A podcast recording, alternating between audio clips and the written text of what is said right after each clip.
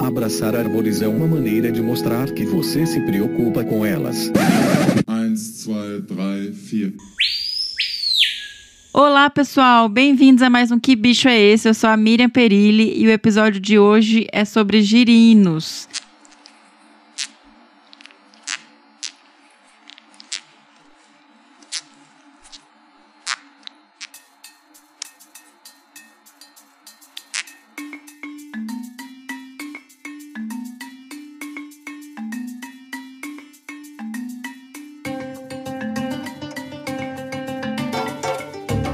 Na verdade, a gente vai falar um pouquinho sobre o grupo dos Anuros como um todo. A gente trouxe para falar com a gente o professor doutor Luiz Felipe de Toledo Ramos Pereira. E eu só queria explicar, pessoal, que a gente vai abordar de forma um pouco mais ampla, num primeiro momento, o grupo dos anuros como um todo, falar um pouquinho sobre biologia básica, história natural, principais características, trazer essa informação realmente um pouquinho mais ampla, para que nos próximos Que Bicho é Esse a gente consiga focar um pouco mais em espécie, família, etc. Então, esse é o primeiro episódio sobre anuros, a gente vai explicar um pouquinho sobre o grupo de forma geral, tá bom? E Antes de apresentar o professor Felipe de Toledo, eu vou falar um pouquinho sobre como a gente chegou até esse som, que na verdade não foi a gente que a encontrou, foi um e-mail que nos enviaram e eu quero muito agradecer por essa sugestão, que foi um e-mail do Marcos de B. Eu vou ler o e-mail aqui para vocês. Bom dia, espero que este e-mail os encontre bem. Por aqui tudo ótimo. Gostaria de parabenizar pelo fantástico trabalho de divulgação. Me chamo Marcos de B e desde minha graduação venho trabalhando com os girinos do Nordeste. Uma sugestão de vocalização super interessante é desse fantástico girino Ceratophrys ornata, o sapo intanha. Isso mesmo, um girino aquático que emite um som audível como forma de defesa ao se sentir ameaçado. A empolgação que ele fala já te deixa curiosa, né? Como o som é produzido? Muito semelhante aos adultos. Isto é, quando o ar é empurrado para fora do pulmão, que nessa espécie se desenvolve bem cedo nas larvas, emite esse curioso barulho. Estou disponibilizando um artigo de onde baixei o vídeo e vocês encontrarão vários outros no material suplementar. A gente vai colocar o link do artigo e dos vídeos no post, beleza? O artigo é do Guilhermo Natali, que é o primeiro autor e colaboradores, e ele chama Underwater Water Acoustic Communication in the Macrophagic Carnivorous Larvae of Ceratophrys ornata, comunicação aquática desses bichinhos aí, e é um artigo publicado na Acta Zoológica, tá bom? A gente vai deixar o artigo anexado para vocês. E ele termina com um grande abraço, espero que seja do interesse de vocês. Fico à disposição, qualquer coisa pode entrar em contato pelo Instagram dele, arroba, underline Marcos de B. Ô Marcos, muitíssimo obrigada, a gente gostou muito da sua sugestão fantástico, é um mundo realmente eu não, que eu não conhecia, de estudo de girinos. É, fico muito feliz que você tenha entrado em contato com a gente. E espero que você goste do episódio.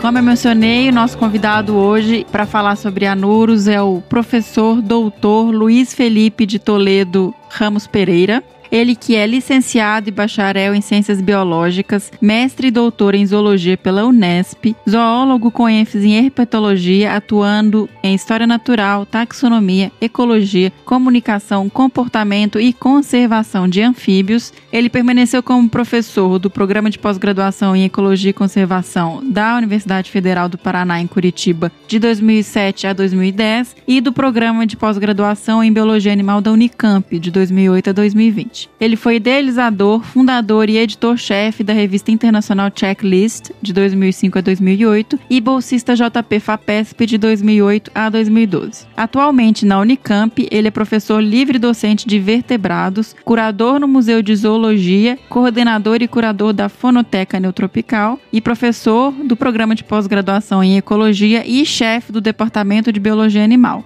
tá? Para ter uma ideia aí do currículo do professor Felipe de Toledo. E pra gente é uma honra enorme recebê-lo aqui para falar um pouquinho pra gente. Então bora lá pro bate-papo.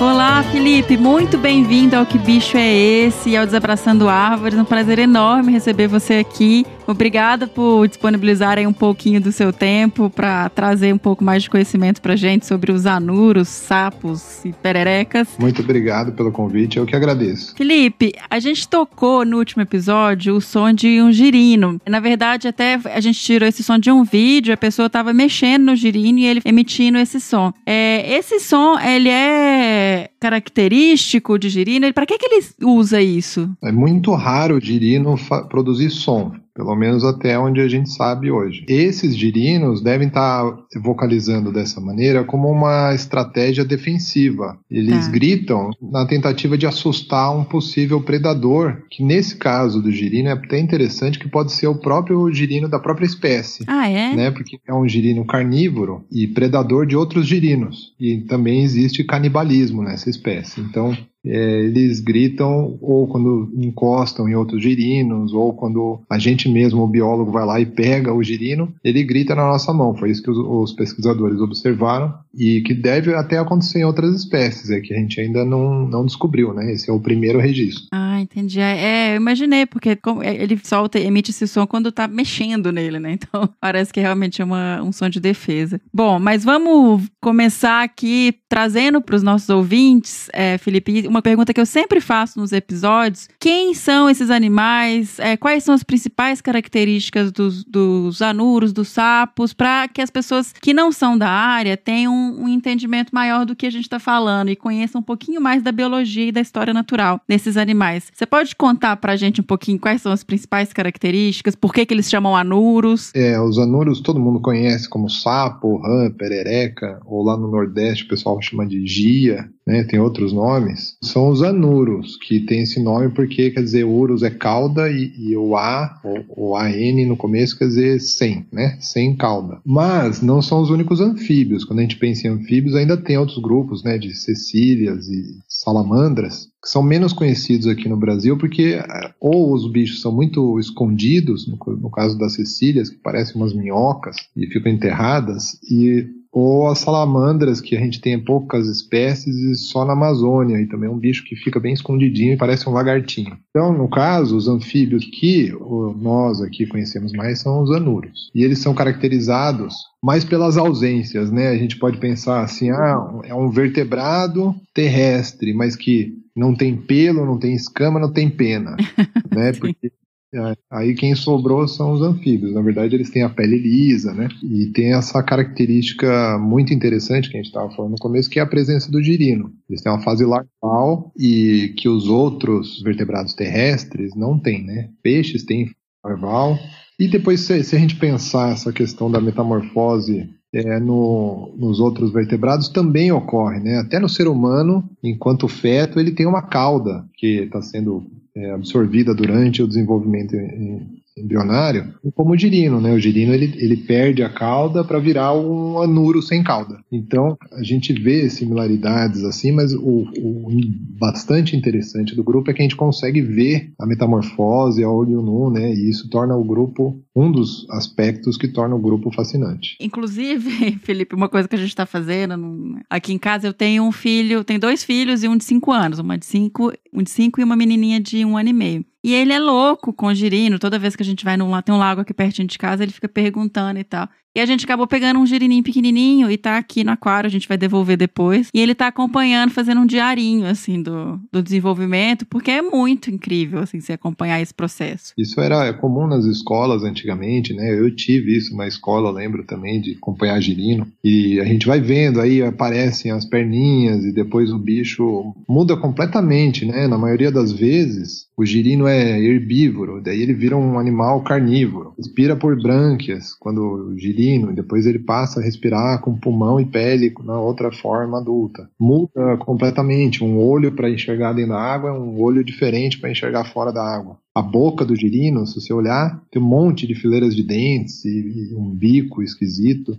e, e, muda completamente. Então ele, ele se transforma mesmo completamente, né? E dá pra gente ir acompanhando, se for olhando dia após dia, você vai vendo toda essa evolução gradual do, do bichinho, né? É, isso é muito incrível mesmo. É uma transformação, mas é uma mudança de ambiente, do líquido pro ar. Isso é muito incrível. Como que consegue ter essa alteração tão profunda? Porque, como você falou, muda tudo. Muda a questão branca, é pulmão, muda a questão de alimentação. E eu acho extremamente impressionante, assim, o tamanho da... Mas também os próprios anfíbios são muito diversificados nisso, porque tem até, por exemplo, alguns anfíbios que não têm mais o girino. Ah, é? Então, por exemplo, tem um sapinho, várias espécies, na verdade, mais de mil espécies, que colocam o ovo no chão da floresta e do ovo já nasce um, um jovenzinho, né? Um, um, sapinho já que é pequenininho, não tem a fase de girino. É o que a gente chama de desenvolvimento direto, né? Não tem a fase larval, que é a fase de girino. Então, eles já são mais independentes da, da água, assim, né? Eles, eles não usam as lagoas e os riachos para nada, né? Só já vivem totalmente terrestres. E quem que são esses sapinhos, Felipe?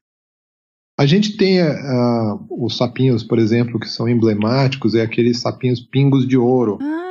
São sapinhos mais ou menos de 2 centímetros, são bem pequenos, mas são laranja, verde, vermelho, tem vários coloridos e chamam bastante atenção. Assim, tem na Mata Atlântica, é um, um grupinho da Mata Atlântica, né? Sim, o pessoal viu em São Francisco Xavier quando a gente estava lá no, no, ali na, na, Isso, lá inclusive até é uma espécie nova que está sendo descrita, né? Nesse, no grupo dos anfíbios também, outra coisa que também chama atenção é o, o alto nível ainda de, de, espécies não descritas. Então tem muito trabalho de taxonomia, que é a descrição das espécies acontecendo, e com essa tecnologia, né, biologia molecular e tudo está ajudando a gente a elucidar essas, essas espécies como esse sapinho aí, pingo de ouro, né? E é, é, é impressionante, porque uma outra característica também, o grupo é um grupo muito diverso e eles vivem em lugares também, em ambientes diferentes. Eu, eu tô falando isso até porque o Fernando, que é o o host do, do Desabraçando Árvores principal, ele chegou a participar da descoberta de uma nova espécie que morava numa bromélia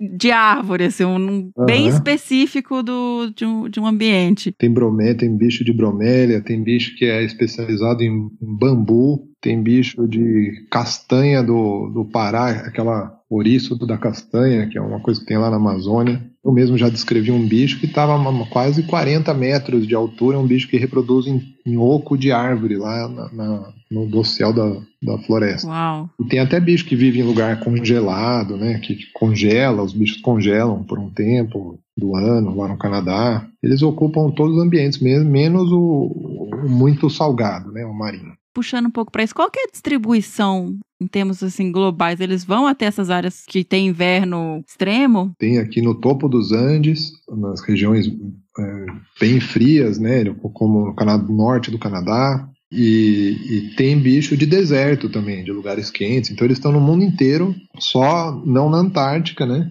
Mas o resto do mundo eles estão presentes em todos os ambientes e tem adaptações muito interessantes. Então, os bichos que vivem perto da praia têm uns sistemas de eliminação do sal do corpo. Os bichos que vivem perto de, de áreas que congelam, eles têm um, um sistema que permite que eles fiquem congelados por três meses. Né?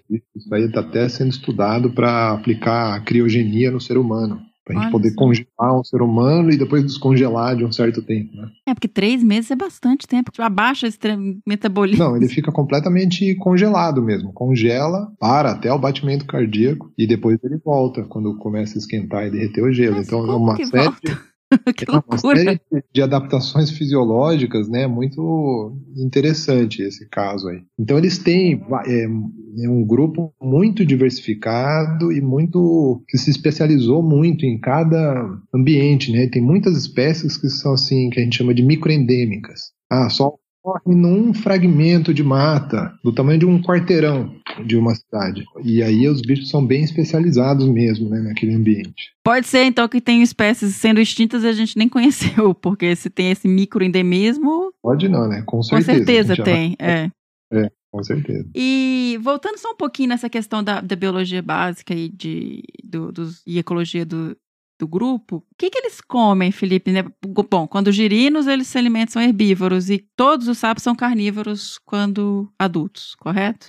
É e não é, porque Ah. assim, nem tudo na biologia tem exceções, Não né? existe um consenso, né? É, então eu vou dizer, o girino, a maioria é herbívoro, mas tem vários que são carnívoros. Ah, Nem você falou que tem. A gente estava falando é carnívoro. Mas a maioria é herbívoro, come algas, diatomáceas, coisas que tem na, na lagoa. Inclusive controlam assim, a eutrofização do, de lagoas.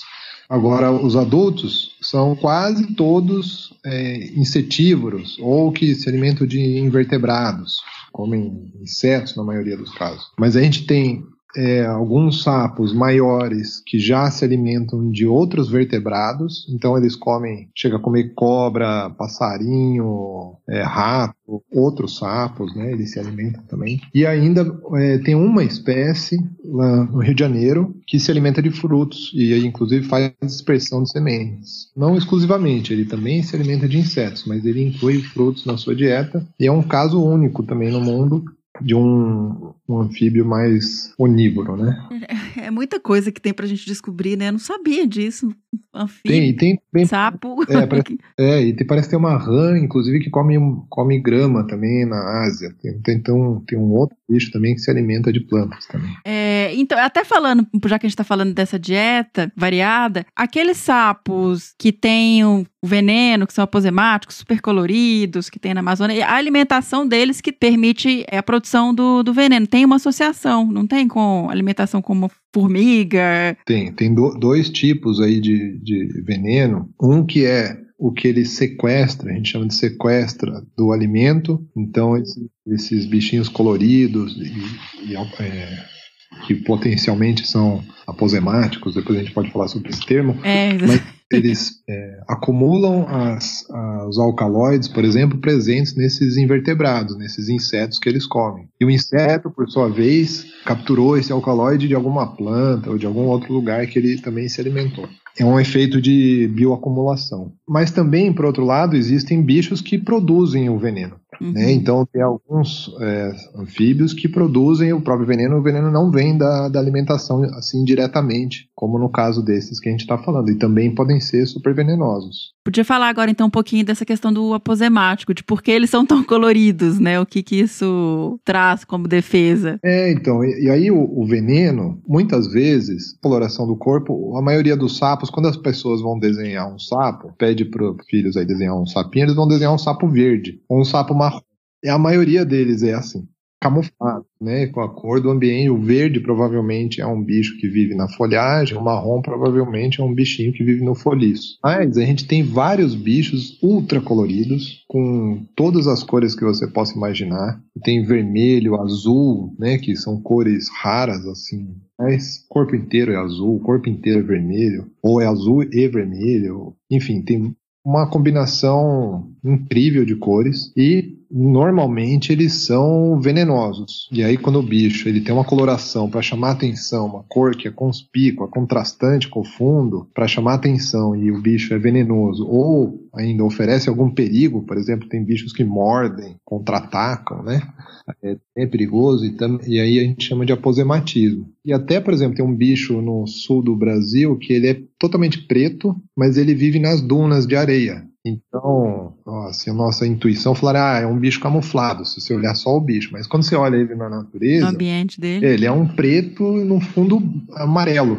Então ele é muito visível. Então ele chama atenção, né? E essa a chamar atenção e se você for venenoso ao mesmo tempo é uma estratégia que parece funcionar contra os predadores que enxergam as cores, né? Que conseguem enxergar as cores, que não são muitos. Trabalhei uma época fazendo consultoria na Amazônia e a gente via daquele dendrobla, dendro, dendrobates. Dendrobates. É aquele azulzinho, sabe? O, o um bem Sim. azul com umas manchas. Uhum. E eu fiquei impressionadíssimo, exatamente, porque a gente não tá acostumado a ver bicho na natureza azul. Assim, eu não sei se é uma borboleta. então, é, eu fiquei super impressionada. E eu falei, bom, e essa cor aí me indica, né? E, assim, como biólogo, a gente sabe do que o animal tem características de produção de veneno e tal. E tinha uma menina que eu acho que ela era estagiária da Herpeto. E ela ficava pegando no bicho. Eu falei, gente, não deve ser bom isso. E aí, ela, o bicho subiu, né? Nela e tal. Gente, ela empolou inteirinha depois. Ela ficou toda É, vermelha. Eu falei, mas não faz isso. Mas o, o, o que acontece, se você pode pôr- pegar na mão esses bichos, o veneno, ele, o problema dele é se você entrar em contato com mucosa, na boca, olho, entendeu? Aí que vai Uhum, causar Forte. uma. Tem, mas tem algumas espécies que são realmente perigosas de, de manusear, né? Tem um bicho que é o, o conhecido como o pior veneno da natureza, é de um sapinho da Colômbia. O nome dele é Philobates terribilis. E normalmente os índios e tal que costumam pegar o bicho, eles pegam com folhas assim para não pôr a mão no bicho. E aí porque ele tem uma concentração muito forte mesmo, pode chegar é, facilmente matar uma pessoa. É, e tem o- também o ponta de flecha, né? Que eles usam pra. São esses aí mesmo, eles pegam o veneno desses sapos e, e na tradição indígena passam na ponta da flecha para facilitar a caça, né? Mesmo que o cara tira a flecha lá na, na perna do porco, vai ajudar a, a capturar o bicho mais fácil com o veneno. E tem bichos que causam irritação. Aqui na região do, do Cerrado, nas áreas abertas do Brasil, a gente tem essas rãs pimenta, que as pessoas muito caçam. Quando antigamente, né, os nossos avós falavam assim, ah, vai caçar sapo, caçar rã, né? Eles iam caçar esse bicho para comer, porque é um bicho grande, carnoso e, e saboroso. Eles chamam rã pimenta porque causa uma alergia. Eu mesmo já tive isso. Se você manusear muitos bichos desse, você começa a espirrar, ter uma alergia muito forte é, para algumas pessoas. E por isso que tem esse nome de pimenta, né? Parece que jogaram pimenta no seu olho. Falando de olho, falando dos nossos avós, eu cresci muito perto de área rural escutando que não podia pegar em sapo porque fazia xixi no olho. É lenda. Lenda. pois é, vamos desmistificar lendas de, de- sobre sapo. Minha avó sempre falava isso. Mas você sabe que até fui eu mesmo que, que descobri na Amazônia o único sapo que espirra veneno. É mesmo? mundo. Porque existe essa lenda que o sapo vai jogar veneno no seu olho, você vai ficar cego. Não tem nenhum sapo que faz isso, mas a gente acabou descobrindo um sapo típico da Amazônia que é capaz de mirar e ejetar o veneno até dois metros de altura. E daí tem a ver com essa lenda. Olha só. Sabe que não, não, não tem muita ali, porque toda lenda tem alguma origem. Mas a origem dessa lenda não deve ser desse sapo aí, porque depois, quando a gente descobriu isso, a gente foi pesquisar e essa lenda existe na Austrália, na Europa, nos Estados Unidos, a mesma lenda. Então não é só a sua avó, é a avó de toda, toda a população planetária fala isso. E qual que, você, que, que vocês especulam que seja? Eu acho que vem assim, quando você pega esses sapos mais, o sapo cururu que chega na casa da É. Uhum. Pô, às vezes quando você pega ele na mão, ele faz xixi. E esse xixi, ele é 90% água e não faz mal nenhum. Não tem veneno. Então, é uma outra estratégia defensiva só para assustar você, de repente você soltar ele, tá? É quase, basicamente, só água. Então, eu acho que vem daí essa lenda, na verdade. Os sapos que chegam perto das casas das pessoas, esses sapos grandes, têm esse comportamento, outro comportamento defensivo, que é urinar quando você captura. E aí as pessoas podem ter associado isso ao medo, né? Daquilo ser venenoso, mas não é. É, Se você não mexer no sapo, a não ser que seja esse único específico lá da Amazônia que provavelmente ninguém vai encontrar, é, não vai, não vai ter problema de ninguém vai ficar cego. Na verdade, eu acho que se você aprender a admirar esses bichos, na verdade vai melhorar até a sua visão. Sim. E isso é uma coisa engraçada, né? Eu acho um animal fantástico, mas é um bicho que causa muito. Não é medo, é mais uma questão de aflição, de. Tem medo, tem asco, tem nojo. É, eu já vi Aflição. gente, assim, biólogas dando escândalo porque tem um sapo no banheiro, sabe? Ou pessoas, todo mundo, assim, muita gente que eu convivo, ainda mais em áreas urbanas, tem um pavor de, de sapo. Mas isso é culpa de quem? Não é, não é, é da- dos pais que não educam ou educam errado, né? Porque fala, não pega que você vai ficar cego, como É. essa lenda aí, por exemplo. E, ou então não põe a mão que vai dar cobreiro. Tem várias Ah, é lendas. verdade, tem do cobreiro também. É. Tem até da Bela. a- a- você vai beijar o sapo e vai ver um príncipe. Eu sempre falo, Até nos é contos de é fada. conto de fada, mas a história é bonitinha, é de princesa, que vai ver o príncipe. Só que beijar o sapo é a coisa que é, é colocada ali como uma coisa nojenta. Sim. né? Então o sapo tá lá para dar um asco na história. Exatamente. Mas não é. Eu acho assim, se a gente continuar propagando essa cultura ou essa desinformação, a gente vai continuar achando que eles são nojentos, não sei o que lá. Então, eu acho que vem daí, é um pouco dos pais colocarem medo nas crianças, até porque quem tem crianças sabe que se você não falar nada, eles vão achar legal, vão querer pegar os sapos. Você vai no YouTube, tem um monte de vídeo de criança pegando sapo e achando que é legal. Para criança é tudo novidade, tudo incrível, né? Sapo, aranha, besouro, formiga, não tem muito isso. É a gente que. Mas eu acho que no caso dos anfíbios, a gente tem essa oportunidade de educar um pouquinho melhor nesse sentido, até porque os bichos estão muito ameaçados e é, é muito fácil você fazer um projeto de conservação da onça pintada, porque já é pelo que as pessoas ah, um, é um gato, né? É bonito o bicho, não sei o que lá, é grande. Fofofauna. É, mas aí você vai falar de conservação de, de pererecas, o pessoal já, já, é, já tem uma trava aí já tem um, um, fator limitante que é a questão de educação popular. Sim, e isso é para tudo, né? Tanto para educação quanto até para quem trabalha com pesquisa conseguir recurso, né? Dependendo do, dessa parte de. Recentemente, assim, é, eu particularmente não estou tendo muito problema de recursos, mas às vezes tem agências que, sei lá, talvez um investidor particular ele vai querer dar mais dinheiro para conservação de araras, né, de golfinhos, do que de, de sapos. Então, realmente, no, no setor privado, a gente vai ter esse problema realmente. Felipe, vamos falar um pouquinho da reprodução desses bichos, como que funciona, como é que eles se encontram, essa questão até aí a gente entra um pouquinho na parte de comunicação, né, de dessa uhum. vocalização, como que eu imagino por ser um grupo diverso que você tenha diferentes estratégias que possam variar, mas assim, qual é o, o principal, assim, como funciona? A reprodução em anfíbios é, é uma das mais diversificadas é, dos, dos, Eu sempre falo de vertebrados porque é, é, isso que eu dou aula na faculdade, mas ela é muito diversificada e tem, por exemplo, que nem eu estava falando, tem espécies com girino e sem girino. Essa é uma primeira variação. O, o, modo básico é esse que todo mundo conhece. Um sapo canta, atrai a fêmea, eles botam ovos na lagoa, aí do ovo nasce um girino e o girino vira um sapinho. Isso é o que o pessoal conhece mais comum. Mas aí, por exemplo, se você mudar qualquer um desses estágios, por exemplo, ah, em vez de você botar ovo na lagoa, é botar ovo no riacho, ou botar ovo numa bromélia, ou botar ovo dentro de um bambu. Isso aí vai variando os, o que a gente chama de modos reprodutivos. Tem aqueles bichos que incubam os ovos nas costas, que inclusive é outra coisa que dá aflição para algumas pessoas. Tem espécie que eh, engole o ovo e o girino se desenvolve dentro do, do saco vocal, que é aqui na região do papo dos machos, é, dentro do corpo do bicho, né? É, então tem uma variação muito grande de, desses modos reprodutivos. Né? Hoje em dia são mais de 40 modos diferentes e ocupam vários ambientes diferentes para fazerem isso também. Então, assim, até agora só vou falando um pouquinho mais dessa questão de comunicação, porque o som de, da vocalização do sapo ela é muito alta, né? Qual que é o mecanismo que eles têm para vocalizar, para amplificar esse som, para ter toda essa comunicação? E aí, até dentro disso, existe um repertório de comunicação para reprodução, para, sei lá, defesa, para outras características é, comportamentais? Existe. Então, é, eles uh, são conhecidos né, pelo quachar, pelo som que eles produzem. Esse normalmente é produzido pelo macho somente, quase todas as espécies só o macho que vocaliza. E eles vocalizam para atrair fêmea, é o principal motivo.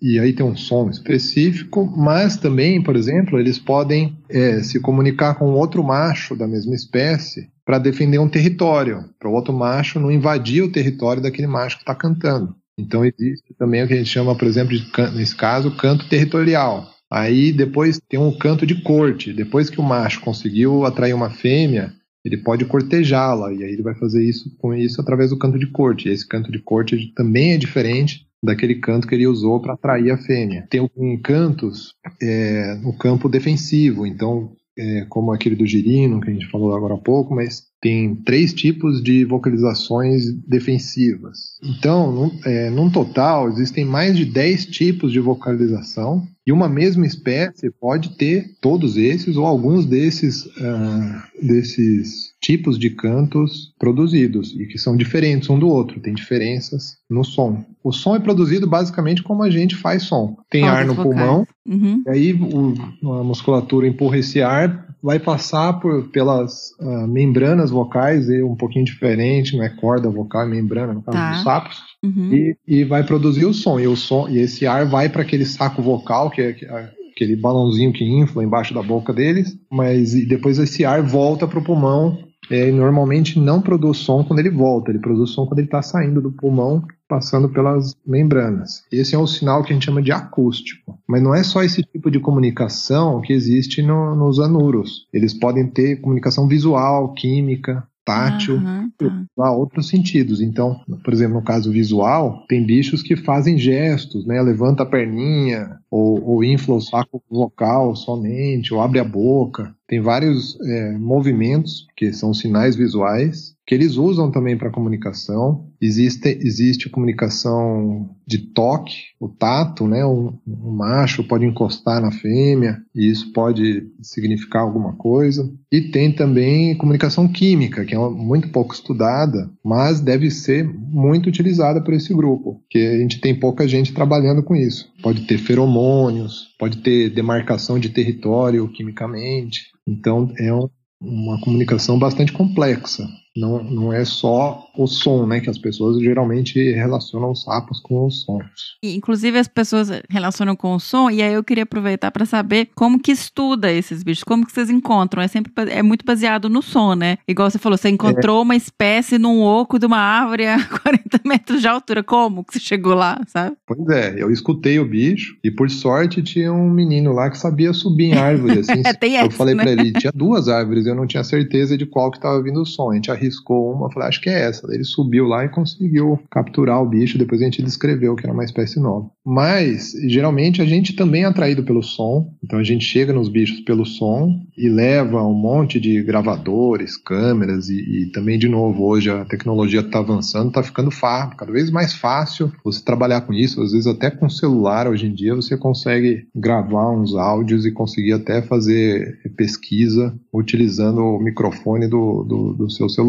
sabe? Mais profissionalmente a gente leva equipamento profissional mesmo de gravação, a mesma coisa que os músicos e os cineastas usam e faz depois análises, podem ser até complexas em, em programas de computador para conseguir analisar esse som, porque tem sapo que produz som, a maioria deles produz som na nossa faixa audível, que a gente consegue escutar. Mas tem espécies que produzem som em ultrassom, que a gente já não escuta. Então, Nossa. tem que gravar com um equipamento específico e conseguir transformar esse som numa figura que a gente consiga analisar. E por outro lado, ainda tem bichos que, Que não loucura. cantam, que são mudos. Eu tive um aluno de mestrado aí que coloquei para trabalhar com um bicho desse. O que que ele fez? Qual, por que que você fez Pois isso é, com ele ele? sofreu, porque o bicho é raro ainda. Então, o bicho não canta, é raro, é, da- é da- é camuflado, não é daqueles bichos coloridos. E ele teve que é, penar lá no, no campo para conseguir achar o bicho e conseguir, que a pergunta era justamente essa. Se o bicho não canta, como é que ele se comunica? Aí ele Sim. descobriu que era só por sinais visuais, que ele tem um saco vocal, que daí o saco vocal era colorido, e esse saco vocal é que chamava a atenção da fêmea, ou também podia transmitir um sinal para outro macho, no caso de brigas, que é um bicho lá que briga também. Entendi. Então, só quando eles estão perto, né, que eles se comunicam. É, bom, o visual dá para ver de longe, esses bichos enxergam muito bem, Uhum. e recentemente foi descoberto que eles enxergam bem é, de longe e no escuro, e ainda conseguem ver coisas no escuro. Caramba, gente. Então, tendo um pouquinho de luminosidade da lua, assim, já é o suficiente para eles conseguirem é, se ver de longe. É, então, por isso que até alguns alunos acham engraçado. Outro dia eu falei isso, ó, quando a gente vai pro campo de noite, tem que ir com roupa camuflada. Porque vocês não estão enxergando se tá de amarelo ou de preto, né? Mas o- os bichos noturnos, eles estão enxergando a gente. Então, pra gente conseguir chegar mais perto dos bichos sem assustá-los, a gente tem que, ir, mesmo de noite, ir camuflado, né? É. Olha quantos superpoderes. Tinha que ter um super-herói aí. Pois é, são incríveis. Inclusive, eles enxergam até outras cores que a gente não enxerga, porque eles têm um- um receptores no olho que a gente não tem. Então, eles conseguem fazer outras combinações de cores que a gente não vê. Então vamos falar aí sobre conservação desses bichos, porque, bom, microendêmicos São bichos, aí até entra também nessa parte de biologia, eles têm uma sensibilidade maior a mudanças ambientais, né? De temperatura, umidade, é, a questão da pele. Como que funciona, assim, essa questão de adaptação a hábitat e o, o quão eles suportam mudanças? Sim, esses bichos estão aqui na Terra desde antes dos dinossauros, né? Mas, recentemente, parece que o grupo evoluiu, foi se especializando tanto, que ia também o que a gente fez, né? Ao mesmo tempo com o planeta, essas duas coisas, quando agora chegaram em 2020, é, a gente tem que eles estão sofrendo muito, parte por questões da biologia deles e parte pelos impactos que a gente está causando no planeta. Com relação aos bichos, eles têm essa pele que a gente chama sem anexos, né? sem escama, sem pelo, sem queratina, como a nossa. É uma pele permeável, então poluentes são facilmente absorvidos pela pele. Esse é um dos problemas. Também eles não têm uma proteção tão boa contra a radiação ultravioleta, que tem aumentado recentemente. Por outro lado, ainda como eles vivem tanto na água como na terra, eles estão suscetíveis aos dois impactos. Se você poluir a lagoa, aquela espécie que precisava da lagoa para pôr os ovos não vai conseguir sobreviver. Uhum. E se uhum. você polui ou destrói a floresta na terra firme, também aquela mesma espécie vai sofrer, mesmo que você preserve a água. Então, essa vida dúbia deles, né, ou anfíbia, anfíbio quer dizer duas vidas, também é uma outra característica que torna o grupo um pouco mais é, vulnerável. E mais recentemente ainda a gente já tem uma outra ameaça que é natural, mas está sendo potencializada pelo ser humano, que são essas doenças, uhum. tanto fúngicas quanto vírus que têm causado extinções no Brasil e no mundo. Os anfíbios eles são muito sensíveis a isso e deve estar sendo potencializada pelo ser humano porque é, a gente está transportando tanto o vírus o fungo pelo planeta através é, dos sapos que são utilizados, por exemplo, para consumo, para alimentação. Né? A mesma coisa do coronavírus é, tem produzido muita rã para comida e a gente exporta, importa. Eu, quando falo a gente, é o mundo todo, né? Existe um fluxo muito grande de sapos pelo planeta e junto com esses sapos a gente vai é, transportando linhagens mais virulentas é, desses patógenos que estão ameaçando os anfíbios em todo o planeta. A gente teve um trabalho recente mostrando que mais de 500 espécies é, foram extintas ou tiveram declínios populacionais acentuados nos últimos anos ou nas últimas décadas por causa é, desses patógenos. Isso faz dos anfíbios o grupo de animal mais ameaçado do planeta. E em relação, por exemplo, já que se sabe que com essa, esse transporte, essa criação desses animais para alimentação, isso está causando esse problema é, ambiental, existem, existem protocolos, existe algum guia para que isso seja tente ser manejado ou deixa rolar? É um pouco difícil, sabe? Porque, por exemplo, a Europa tomou uma medida que foi, ah, no caso de perninha de rã para consumo, né? A França é chique comer rã, né? Aqui no Brasil da é manteiga.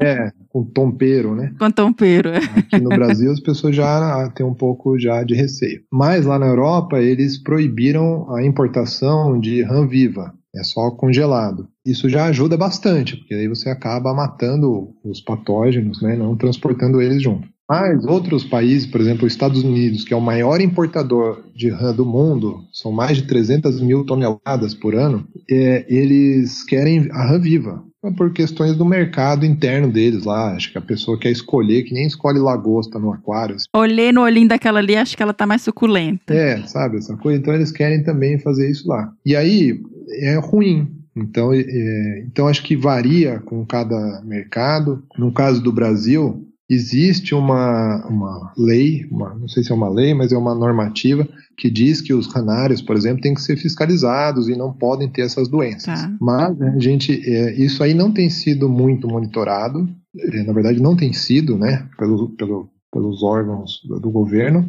A gente mesmo, como pesquisa, tem é, feito uma análise desses ranários e está detectando os patógenos em praticamente todos os canários.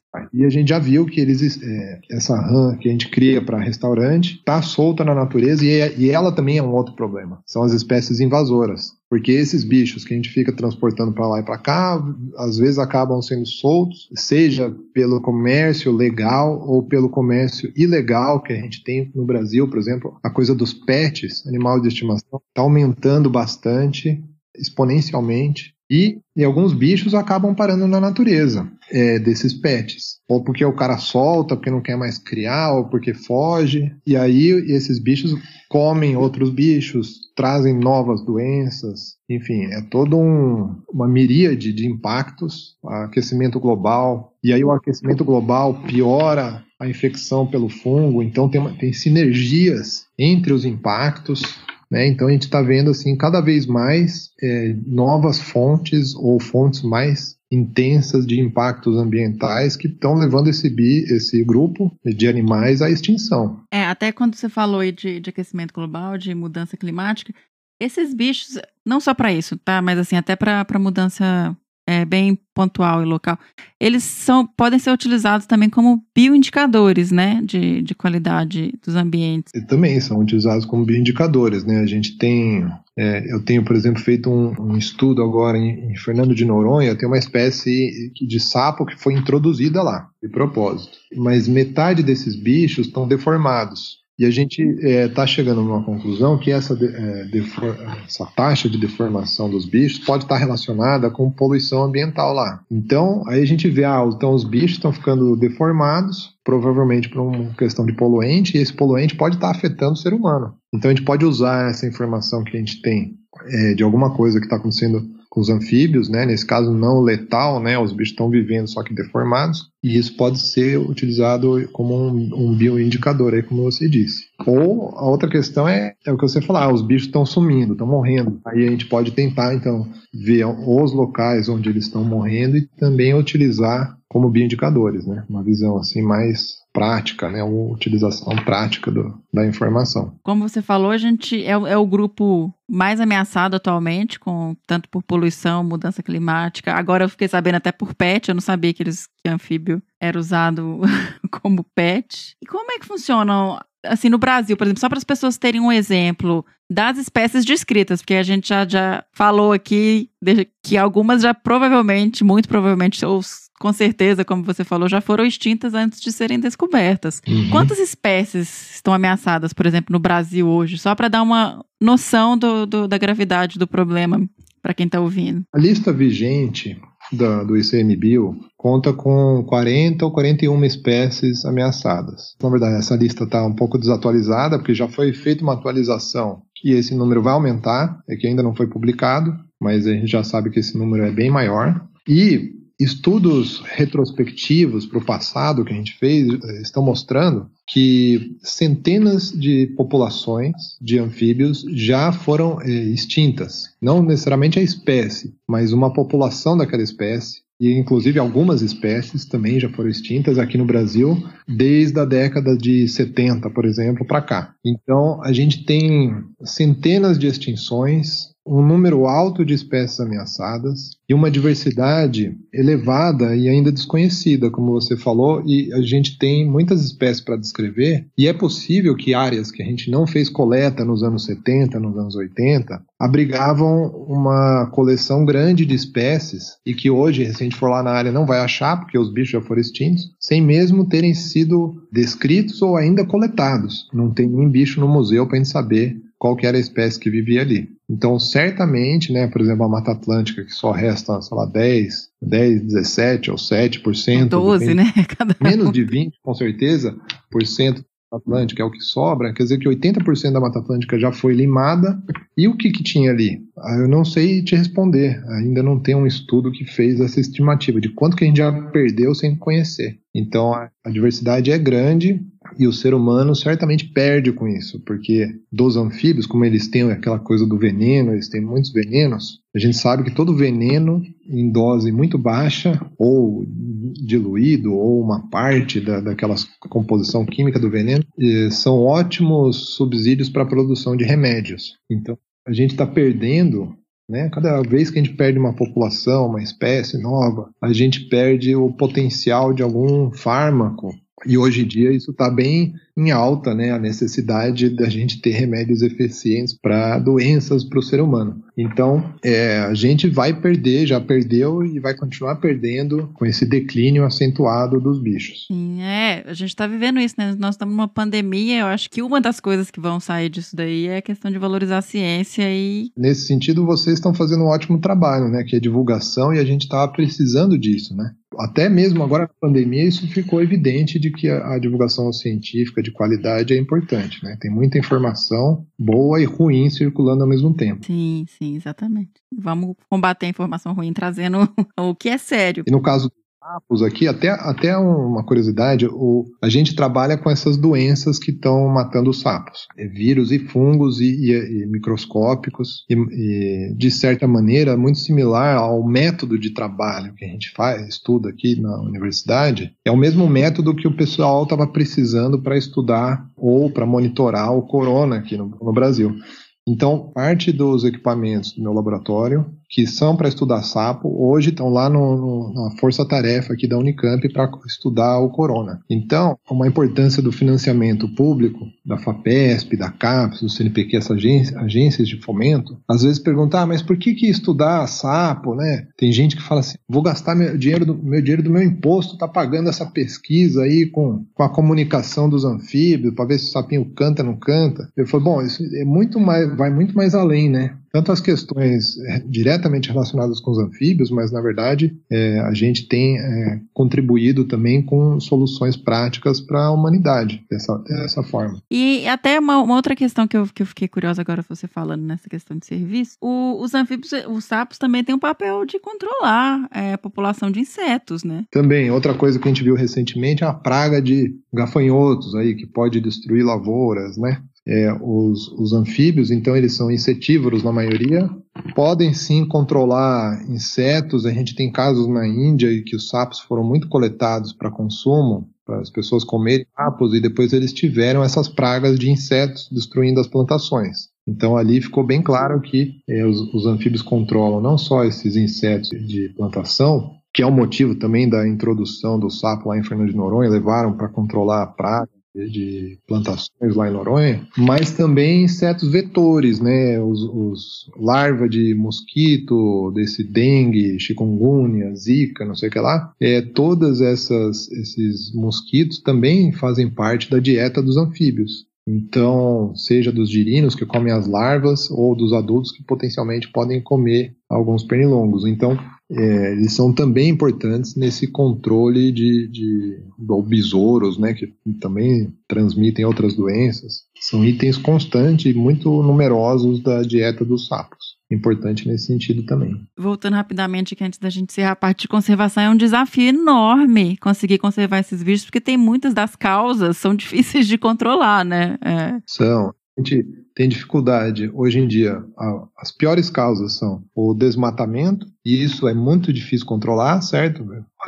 as doenças, que é o fungo e o vírus que estão matando os bichos e já está espalhado no mundo todo praticamente. Então a gente não pode sair pulverizando antifúngico por aí, embora exista um tratamento para os bichos. É né? isso que eu ia perguntar. Tem algum tipo de tratamento que já foi testado que funciona? Tem, tem vários tratamentos que funcionam, mas aí a gente pode pegar o sapo e tratar ele no laboratório. E aí ele sara. Tá, uma população. É, como é que a gente faz isso na natureza, certo? Não dá pra gente fazer, fazer que nem o ser humano. Todo mundo fica em casa agora. Não dá. Então, eles vão transmitindo e vão morrendo, e aí tem métodos aí que o pessoal está estudando, por exemplo, de, de fazer um tipo de imunidade, né? Imunoterapia. Você pode disseminar a linhagem muito fraca do fungo e daí todos os bichos ficam contaminados, mas aí cria uma resistência e aí quando chega o fungo mais virulento eles já estão com uma resistência aumentada, pode ser ah, um uma exemplo, vacina, né? é um exemplo de um método, ou então pode ser que exista um vírus do fungo, sabe? Então a gente pode talvez achar uma doença do, do patógeno, isso pode ajudar, ou um predador do patógeno, e essas coisas podem existir. Então existem agora o aquecimento global, como é que a gente faz, né? Porque o sapo vai continuar tomando sol e ele não vai passar o sundown. Então ele vai ter problemas, células mutantes ou vai morrer cozido, né? Isso a gente não, não tem muito controle, né? Na verdade, o que a gente precisa é de uma política mais ampla de conservação que, por exemplo, é, pense no, no, aquecimento global. E aí vai para articulação em outro escala, em outra escala. O que a gente está fazendo pelo aquecimento global? Que é uma onda que vai ser muito pior que o corona mais para frente. É, o que, que a gente está fazendo para barrar o desmatamento ou ah, aumentar o número de áreas protegidas? Tudo isso a gente tenta lutar de alguma maneira e casos mais específicos, por exemplo, como essa criação de rãs que a gente estava falando agora há pouco, eu mesmo tenho falado com o Ministério da Agricultura e o MAPA, né, trabalhando para a gente é, propor novas medidas, novas maneiras de lidar com a produção, porque a gente não pode simplesmente é, falar, ah, não, agora ninguém mais cria rã aqui no Brasil. Então a gente está tentando achar soluções que sejam viáveis para todo mundo que sejam reais, né, aplicáveis. É, factíveis, né? Não dá para ir contra o desenvolvimento da, da sociedade, né? Idealmente, eu falaria, o, o problema de tudo é, é, é, o número de ser humano no planeta. Ah, então, nós vamos falar de controle populacional, é um tema super polêmico, mas deve ser, deve ser conversado, sabe, com, com relação a, a espécie humana e o que, que a gente vai fazer. Eu sei que você tem duas filhas, né? Eu tenho um, filho e uma filha. eu tô aí na. Não tô te recriminando, mas estou falando assim, a gente, enquanto espécie, deveria pensar nisso, porque a gente é uma praga aqui, é uma espécie invasora em vários ambientes, né? Eu concordo. E então, parte da, da, do declínio dos anfíbios é por conta da superpopulação humana. E a gente tem que também tratar desse assunto. É, tá tudo conectado, né? Você tem mais gente, você precisa de mais área, você precisa de mais comida, você tem mais pobreza, você tem. É, tá tudo dentro de um pacotão aí que. A educação que a gente falou, por exemplo, ah, ter nojo do sapo, né? Sim. Tem a ver com educação. E as pessoas às vezes não têm educação básica para entender. Porque a gente tem, às vezes, medo de um bicho porque desconhece, não entende como que funciona o bicho. Exatamente. As pessoas uhum. têm pavor de cobra, mas elas não entendem que a maioria das cobras que elas vão ver não são nem peçonhentas. Né? Não, tem, não teria problema nenhum. E mesmo assim elas vão tomando facãozada e o pessoal vai matando perereca com chinelada no banheiro. Então, todo tipo de, de desinformação decorrente da pobreza de educação, né? Uhum. Que a gente precisa investir mais em educação, que é um, um dos pontos chave da conservação de anfíbios também. Então, eu sei que eu estou falando, você me chamou para falar de anfíbios, mas nós já estamos falando de coisas. Mas está relacionado. É o que precisa ser feito, né? É o que precisa ser feito, porque é lógico, eu aqui vou trabalhar em, em prol de causas muito específicas. Ah, eu pego aquele sapinho que só eu sei o nome, que vive lá naquele matinho lá, e eu que vou saber é, tomar decisões específicas para aquele bicho lá ou para aquela localidade específica. Mas as atitudes que mais vão beneficiar a gente no futuro são essas de, de ampla escala. Com certeza. Igual você falou, a gente está falando de uma, um tema além, mas está tudo interligado. Por exemplo, me perguntaram recentemente se eu achava que a divulgação científica ia resolver o problema da conservação. Eu falei, não, é uma ferramenta, é um pedacinho que vai resolver o problema. É isso, é diminuição da população, é, é igualdade social, é distribuição de renda, isso. educação de base. Você não tem como. Não é uma coisa só, é, é esse conjunto. E você tem uma escala aí que é difícil de articular, que é essa escala muito maior de produção, de todo o que está envolvido em termos globais, é complicado. São várias frentes, né? Aqui no meu laboratório, a gente, mesmo assim, tem é, um, vários alunos estão trabalhando com espécies ameaçadas, com extinções, com os patógenos letais, outras causas. A gente tem um estudo interessante sendo feito que é com estrógeno, que é liberado pela, pelas mulheres, né? Uhum. Na natureza chega na natureza e, e, nas lagoas e depois vai ser absorvido pela pele dos sapos. Olha. E no caso de algum um grupo de sapos, esses sapos cururu, uhum. machos, uh, podem virar fêmeas. Que isso? Quando em contato com estrógeno. Porque o estrógeno faz com que um, uma, um órgão que estava é, quiescente dentro do sapo, ele vai se desenvolver e vai virar um ovário. E o testículo vai virar um ovário. Nossa, tô chocado. E, e isso tem consequências para a população, claro. pra, inclusive para a suscetibilidade a doenças, porque Quando tem contato com o estrógeno também o bicho fica debilitado em algumas, de algumas maneiras. É um outro tipo de impacto aí, um outro tipo de, de poluente é, de origem antrópica que também está afetando os anfíbios. Que loucura, gente. Você vê como é diversificado, né? Anfíbios é, é muito, se você for estudar outros animais de grande porte, né, os vertebrados, assim, eles não têm essa plasticidade que tem os girinos, os, os anfíbios, desculpa. Por eles serem tão diversificados, terem tantas espécies, no Brasil são mais de mil espécies, mais de 1.100 espécies já, e ocuparem todos os ambientes e, e de diversas maneiras que eles usam os, os ambientes, isso aí eles estão suscetíveis a múltiplas fontes de impactos. Então é um campo cheio de estudo e cada dia a gente está vendo é, novidades interessantes aí nessa área. É, inclusive, queria até. A gente tem um público grande de estudante, Felipe. Tem bastante coisa para saber ainda, né? Sobre esses bichos, quem tiver interesse em estudar mais. Não me procure, porque eu já tô lotado.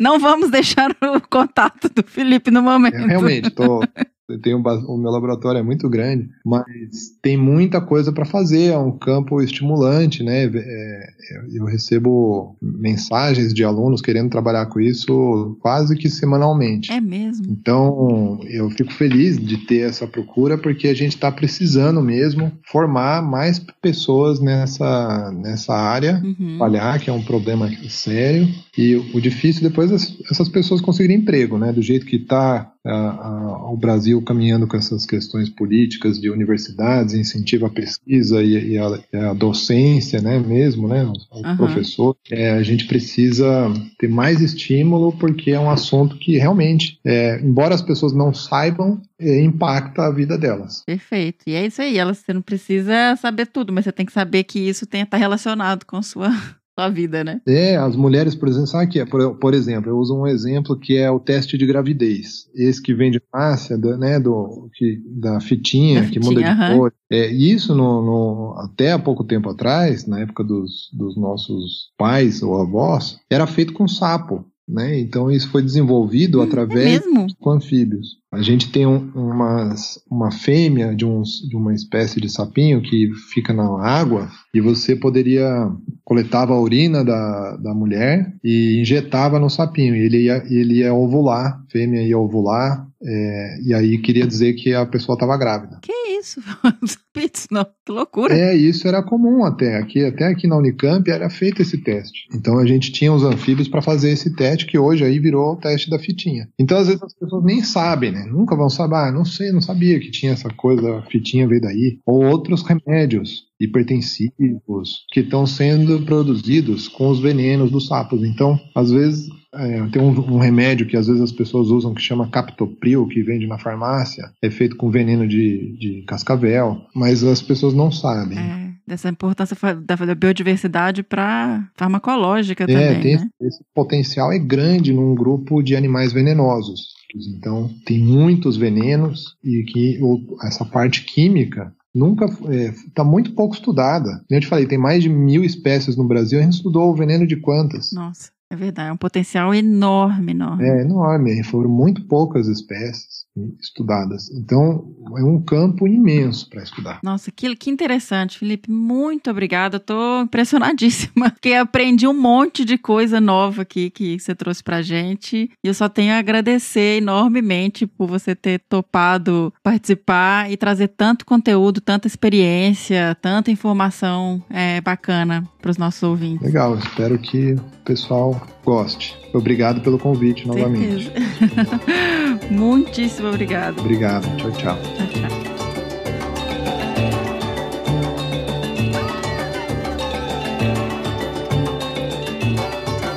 E esse foi o Que Bicho é Esse de hoje. Eu espero que vocês tenham gostado. Foi incrível. Super aula do professor Felipe Toledo. Pessoal, lembrando, quem puder, quiser nos apoiar para que a gente continue trazendo os episódios semanais do Desabraçando Árvores para vocês, vocês podem se tornar padrinhos através do www.padrim.com.br barra desabrace ou do Catarse em www.catarse.me barra desabrace. Caso você tenha interesse em fazer uma doação pontual para gente, ela pode ser feita através do PicPay em arroba desabrace. Também não esqueçam de nos seguir nas nossas redes sociais, no Facebook em Desabraçando Árvores Podcast, no Instagram em arroba Desabrace e no Twitter também arroba Desabrace. Uma novidade que a gente tem agora também é que o Que Bicho é Esse virou realmente um spin-off, um desdobramento do Desabraçando Árvores. Então a gente tem uma plataforma separada agora também, então você pode acessar tanto pelo Desabraçando Árvores quanto pelo Que Bicho é Esse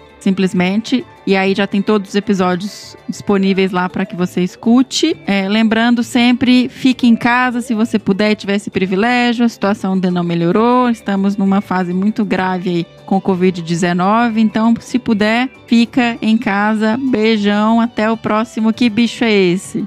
E, pessoal, olha, quase que eu me esqueço. Quem souber qual foi o bicho que tocou no último episódio, escreva para bicho@desabrace.com.br, tá bom? Brigadão, até.